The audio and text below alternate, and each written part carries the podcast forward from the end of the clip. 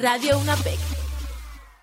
Me complace participar en esta presentación en APEC en torno a mi propia vida y mi obra. Gentileza que agradezco naturalmente, porque me permite eh, decir algunos aspectos eh, vinculados a mí mismo. En primer lugar quiero decir que me llamo Bruno Rosario Candelier, nativo de Moca, por supuesto dominicano. Nací en 1941 y aún sigo viviendo en Moca. He vivido naturalmente en diferentes etapas de mi vida fuera de Moca, porque durante un tiempo estudié en Jarabacoa, durante cuatro años, durante otro tiempo estudié en Santo Domingo, durante dos años, durante otra etapa de mi vida estudié en Madrid, España, eh, para los cursos de, de posgrado y para el doctorado en letras y en filología que poseo, donde viví cuatro años. De manera que casi todo el tiempo lo he vivido naturalmente en Moca, aunque he desarrollado un plan de trabajo en, en, el orden cultural en diferentes poblaciones del país y desde luego en la capital de la República, porque aquí mismo me he desempeñado, por ejemplo, como director general de Bellas Artes, me desempeñé como editor del suplemento cultural del periódico El Siglo. Me he desempeñado como director de la Academia Dominicana de la Lengua y en un momento de mi vida también como presidente de la Sociedad Dominicana de Críticos Literarios. Porque también, aunque presido también el Ateneo Insular y el Movimiento Interiorista, esa institución tiene una un alcance nacional y ya internacional y eh, desde luego me permite llevar a cabo un plan de trabajo desde la residencia donde vivo en Moca. Me complace participar en esta actividad grabada en la Universidad CAPEC de Santo Domingo, en la que sus dirigentes han, me han hecho el honor de invitarme en mi condición de escritor y de Premio Nacional de Literatura, para que yo hable de mi vida y desde luego de mi obra. Me he dedicado a la literatura desde hace muchos años. Desde luego, eso tiene una etapa de preparación. Desde niño, bueno, quiero decirles, o quiero decir aquí, que yo nací en, en Moca, el 6 de octubre de 1941. Mi primera etapa la viví en Wausi, una aldea, un campo en la vecindad de Moca. Y desde luego, en mi vida, eh, en esa primera etapa de mi vida, pues recibí eh, la formación, la visión del mundo que el dominicano típico que el dominicano nacido y criado en un campo, pues puede asumir. Una mentalidad fundada en un concepto tradicional de la vida, en una época en que se vivía con una cierta tranquilidad. Estábamos en la época del régimen de Trujillo, pero uno no percibía en ese entonces y en esa época, uno no percibía que era una dictadura. Uno veía el gobierno de Trujillo como una situación normal, como algo real, como lo natural. Y entonces, eh, desde muy temprana edad, asistí a la escuela. A los cinco años me inscribieron en la escuela, cosa inusual en la época, porque entonces era a los siete años cuando matriculaban a uno por primera vez en la escuela. Tuve la fortuna de asistir a la escuela desde los cinco años en una escuela ubicada en ese campo llamado Guausí, en la provincia de Espaillat. Y recuerdo que eh, la maestra era una profesora que le daba mucha importancia a la lectura y a la pronunciación, incluso a la escritura desde, el primer curso cuando nos alfabetizaban.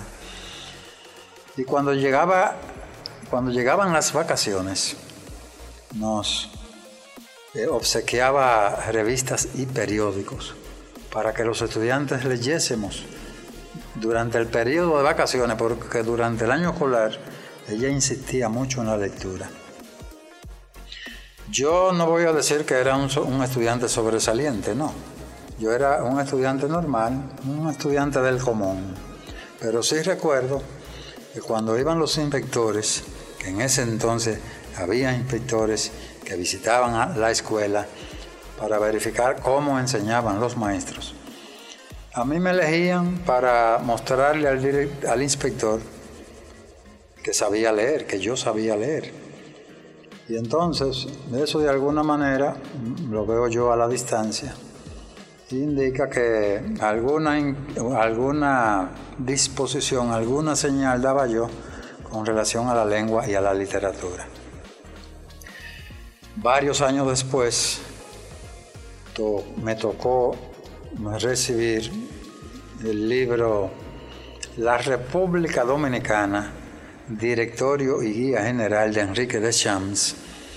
Se trata de una obra panorámica de todo el siglo XIX, en la que se explica cómo es la República Dominicana en el orden económico, en el orden social, en las costumbres, en las tradiciones, en las artes, en lo geográfico, en su literatura. Y el capítulo dedicado a los movimientos literarios que aparece en ese libro, a mí me llamó poderosamente la atención. Allí se citaban a los grandes escritores de la época, como Manuel de Jesús Galván, Monseñor Arturo de Meriño, los eh, Tejera, este, los autores como los hermanos Pedro y Max Enrique Sureña, que entonces eran jovencitos, porque se trata de un libro publicado en 1906 en Barcelona. Federico García Godoy, bien, y otros escritores importantes del siglo XIX y de, y de principios del siglo XX.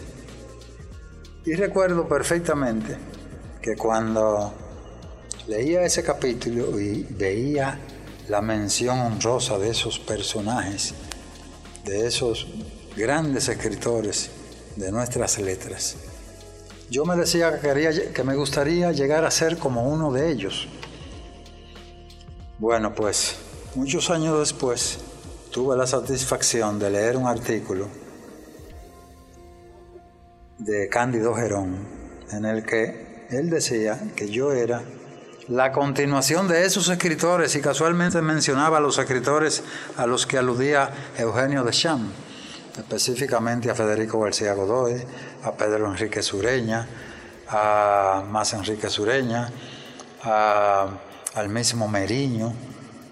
Y entonces eso fue para mí de una tremenda satisfacción el hecho de que de alguna manera ese, eso reflejaba de que efectivamente había conseguido realizar ese sueño de niño de convertirme en un escritor.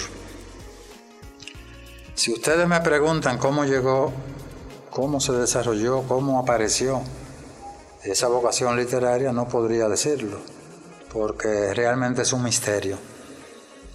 La vocación para cualquier actividad humana, sea científica, artística o filosófica, o bien para el mundo laboral, eh, el ámbito en que se desenvuelven la mayoría de los seres humanos, también requiere un tipo de vocación, porque hay que tener vocación para ser agricultor, hay que tener vocación para ser comerciante, o para ser sacerdote, o para ser profesor, o para ser este, médico, o abogado, o ingeniero.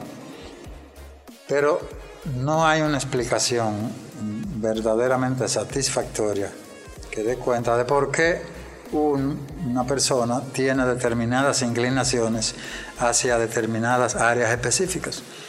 Sin duda alguna que las neuronas cerebrales de algún modo están conformadas para producir en uno una determinada inclinación. El hecho es que de momento, de repente, en algún momento de, mi, de mis primeros años de vida, sobre todo en la adolescencia, fue cuando me di cuenta que yo quería ser escritor, que las letras me llamaban la atención. Tuve la suerte de que estudié en el Seminario Salesiano de Jarabacoa, donde recibí una sólida formación intelectual por parte de sacerdotes españoles. Y esa formación intelectual se acrecentó cuando pasé a estudiar filosofía en el Seminario Santo Tomás de Aquino con los jesuitas. Y en ambas instituciones debo dar el testimonio de que recibí una formación intelectual que me ha preparado naturalmente para dedicarme al cultivo literario y desde luego me ha hecho tomar conciencia de lo que es la literatura, de lo que es la lengua, de lo que entraña el desarrollo de las inclinaciones intelectuales, morales, estéticas y espirituales que son fundamentales para el desarrollo de la inteligencia y la sensibilidad.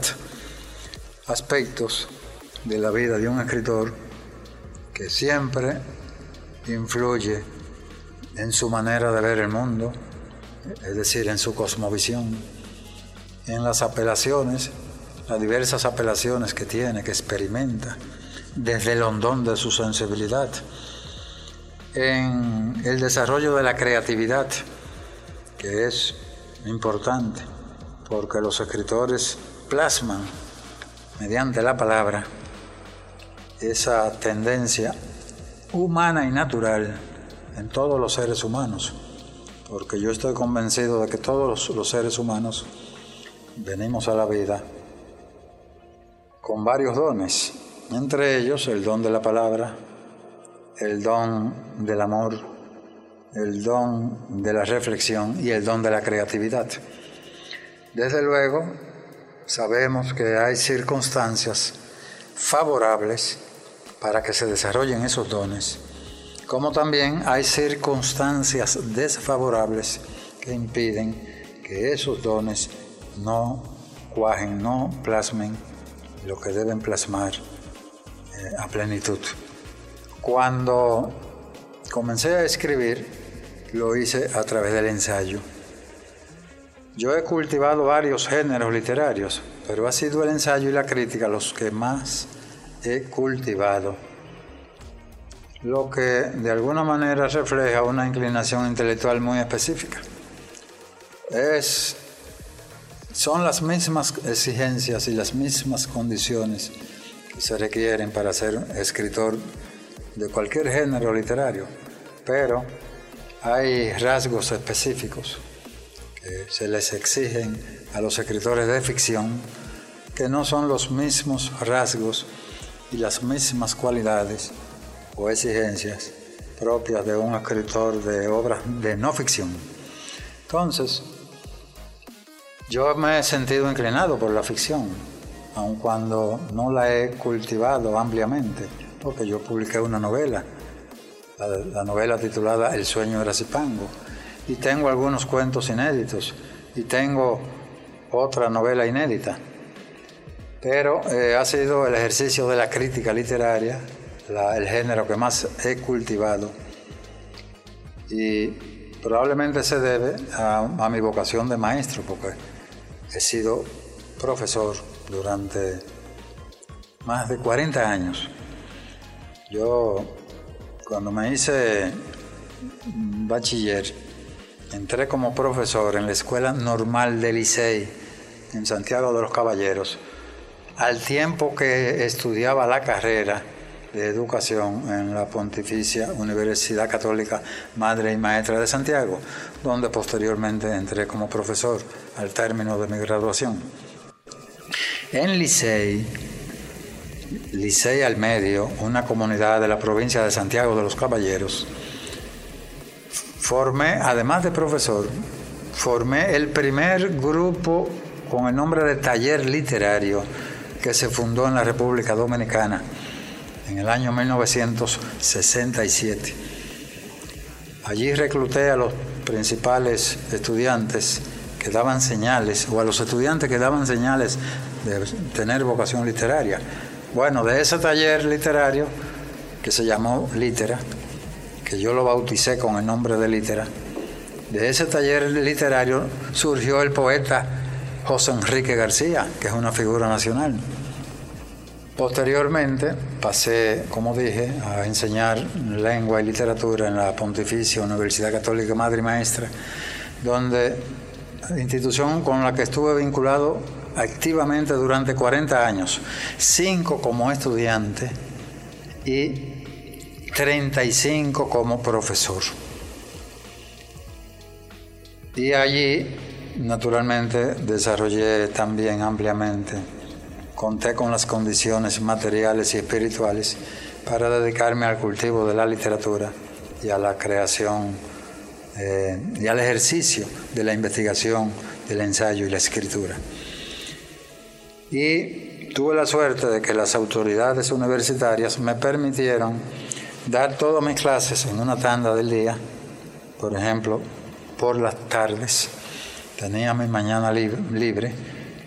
Cada mañana me dedicaba a la lectura y, al trabajo literario. Eso me permitió escribir varios libros. He publicado más de 30 libros, desde luego porque me he consagrado a la escritura. He asumido la escritura como un sacerdocio, como una labor a la que pienso que todo el que se dedica a ella debe consagrarse, entregarse, renunciar a muchas cosas. La labor de la escritura supone, como una labor científica, como una labor artística en cualquier ámbito, supone la renuncia a muchas cosas, a muchos placeres incluso de la vida, para dedicar todo el tiempo, todo el tiempo posible a la preparación, al estudio, a la investigación, a la lectura, a la escritura. Y pude, he podido publicar lo que he escrito por, esa, por la dedicación que he consagrado. Paralelamente a mi labor de escritura y de investigación, he realizado una labor de promoción, de promoción, una labor de promoción cultural, porque yo siento también una vocación por la promoción. De hecho, en el año, bueno, realmente ya en este año de 2010, yo cumplo 50 años de vida cultural y literaria, porque en el año 1960 formé parte de un grupo de teatro en el Seminario Salesiano de Jarabacoa, donde escenificamos varias obras teatrales. Y en el año 1969 fundé en Moca el Ateneo de Moca. Posteriormente fundé otras instituciones. Por ejemplo, en el año 1990 fundé el Ateneo Insular, institución que ha sido el soporte orgánico del movimiento interiorista, que también es de mi creación, porque es una faceta muy importante en mi vida de creador, la de inspirador de una nueva tendencia estética para el cultivo de la literatura que llamamos interiorismo. Digo esto porque estoy comentando la labor de promoción cultural que ha sido importante porque yo entiendo que los escritores y los intelectuales deben dar un por ciento de su vida y de su talento, una parte de su talento, dedicarlo a la, sociedad donde viven. ¿Cómo se hace eso? A través del dictado de conferencias, de lecturas, de publicaciones de libros, de presentaciones de obras, de recitales, de organización de seminarios y de coloquios y de publicaciones en la prensa. Todo eso yo lo he hecho en estos 50 años de vida literaria y ha sido movido por una convicción. ¿Cuál convicción? La de que nos debemos a un ideal, un ideal de vida inspirado en hacer crecer el espíritu, en hacer crecer la conciencia, hacia los más altos valores o mediante el cultivo de los grandes valores y de los principios que enaltecen la condición humana. Eh, y la literatura es un medio para plasmar esos valores y esos principios. Y en ese sentido es importante que haga mención del interiorismo por el hecho de que mediante el interiorismo he concebido la idea de que debemos incentivar el cultivo de una literatura trascendente en la cual se le dé cabida o atención al cultivo de la dimensión interna y mística de lo viviente, aspecto que de alguna manera contribuye al desarrollo de la sensibilidad trascendente, a la plasmación del impacto que lo real produce en la conciencia, al cultivo de los valores interiores, como la verdad, el bien, la belleza, mediante el ejercicio de la contemplación, al desarrollo de los grandes planteamientos filosóficos, espirituales y místicos que profundizan y que pueden eh, contribuir a que los seres humanos nos desprendamos de las tendencias egoístas y malsanas y fomentemos las tendencias eh, positivas, altruistas, que eleven, que eleven la conciencia, que iluminen y que nos encaminen a tener un sentimiento de amor por la humanidad y a desarrollar lo que se llama la sabiduría. La sabiduría es la más alta expresión del espíritu humano en el campo del saber, en el campo de la espiritualidad y en el campo de los conocimientos más profundos. Y la literatura puede encaminar a eso. Y por eso creamos el movimiento interiorista, para que hagamos de la vida, para que hagamos de, de, esta, de esta etapa en que participamos en, en este aquí y en este ahora, en nuestra sociedad, en nuestro pueblo, a ser un medio social, un medio geográfico, un medio humano con mejores condiciones, porque entre todos debemos contribuir a, plasmar lo que la vida espera de nosotros. Se supone que los seres humanos somos seres de alguna manera diferentes a, los demás seres que eh, pueblan el planeta. Nos distinguimos de las plantas y de los animales. Y la historia de la humanidad revela que ha habido una trayectoria que tiene un pasado y que de alguna manera algo queda registrado. Por eso Heráclito, cuando habló del logos, decía que había una sabiduría acumulada en alguna capa del universo que se llamaría memoria cósmica, que coincide con lo que Jung habla de el inconsciente colectivo. Y todo lo que los seres humanos hemos hecho, desde el primer ser humano hasta la actualidad, queda registrado en esa capa del universo, queda registrada en esa sabiduría del universo. Y de nosotros se espera que profundicemos esa tradición, que profundicemos el legado que hemos recibido de nuestros antepasados, un legado biológico, un legado cultural, un legado intelectual, un legado espiritual. Contamos con muchos recursos para eso. Los medios técnicos que están a nuestro alcance en este momento son muy sofisticados y muy avanzados. Esta misma grabación es parte de ese desarrollo. Y así hay muchas manifestaciones del desarrollo del ser humano y entonces cada uno de nosotros está llamado a hacer uso de esa tradición y de ese legado y a potenciar esa tradición y ese legado con su aporte creativo, con su palabra, con su creación, con su conducta.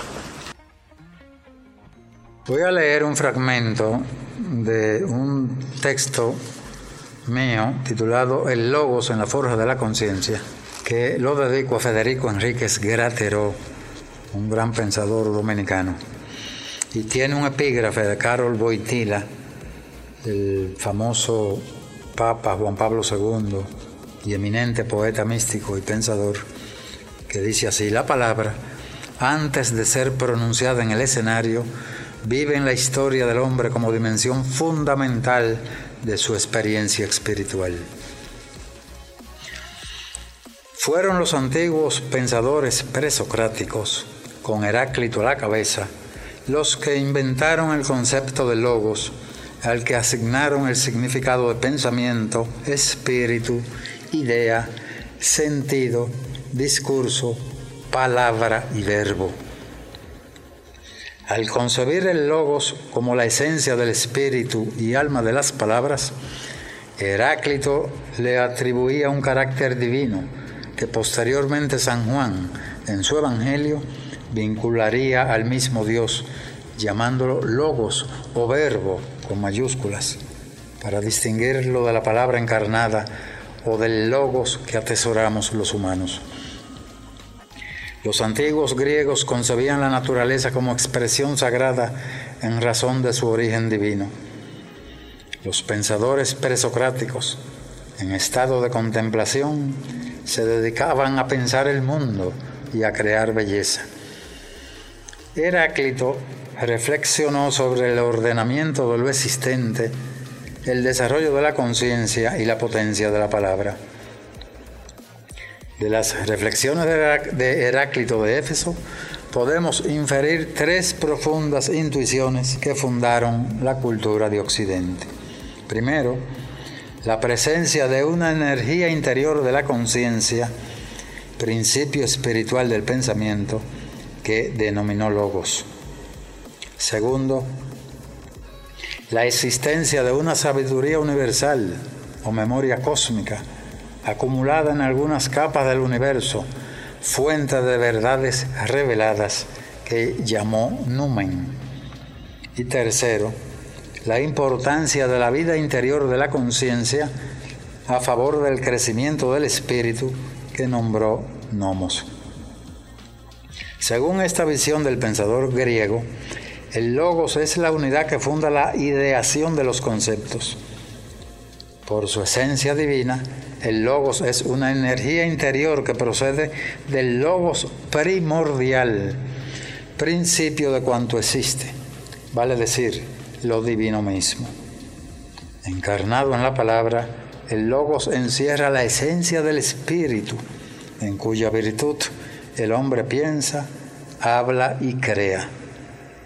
Igualmente, el logos desarrolla la conciencia humana, propicia la capacidad de reflexión y fecunda la vida del espíritu. Esta concepción del logos tiene importantes implicaciones intelectuales, morales, base de la conciencia cósmica y potencia interior de la conciencia individual. El logos enlaza al hombre con la sabiduría universal y desde luego con la divinidad. En consecuencia, el Logos propicia el desarrollo de la conciencia, funda el acopio de la sabiduría universal y explica la coparticipación divina en cuya virtud todo se vincula con el todo. Según la concepción de Heráclito, el Logos canaliza la esencia de la sabiduría archivada en la memoria cósmica, concepto que asumiría la psicología moderna con Carl Jung a la cabeza que habló del inconsciente colectivo. Para Werner Jäger, el famoso tratadista alemán, la concepción del logos entraña la comprensión espiritual de la más alta sabiduría, ya que participamos de la condición divina y en consecuencia de la sabiduría universal a la que accedemos los seres humanos justamente en virtud del logos. Por esa razón el logos funda el lenguaje, operación y mecanismo que alienta y desarrolla la conciencia. El logos otorga sustancia a la palabra, que es la base del pensamiento y principio espiritual de la conciencia, que es lo mismo que decir esencia y sentido de la trascendencia humana. El logos nos ha dotado del don para pensar y del poder de articular la palabra para hablar al tiempo que propicia las operaciones del intelecto con sus manifestaciones conceptuales o reflexivas.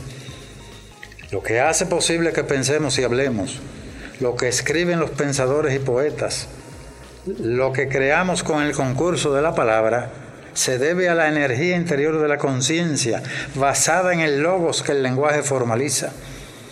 Como sistema de comunicación verbal que expresa conceptos, emociones y anhelos, el lenguaje canaliza en la palabra la intuición de la inteligencia, la percepción de la sensibilidad y el dictamen de la voluntad mediante la articulación de sonidos y sentidos formalizados en frases, enunciados o expresiones.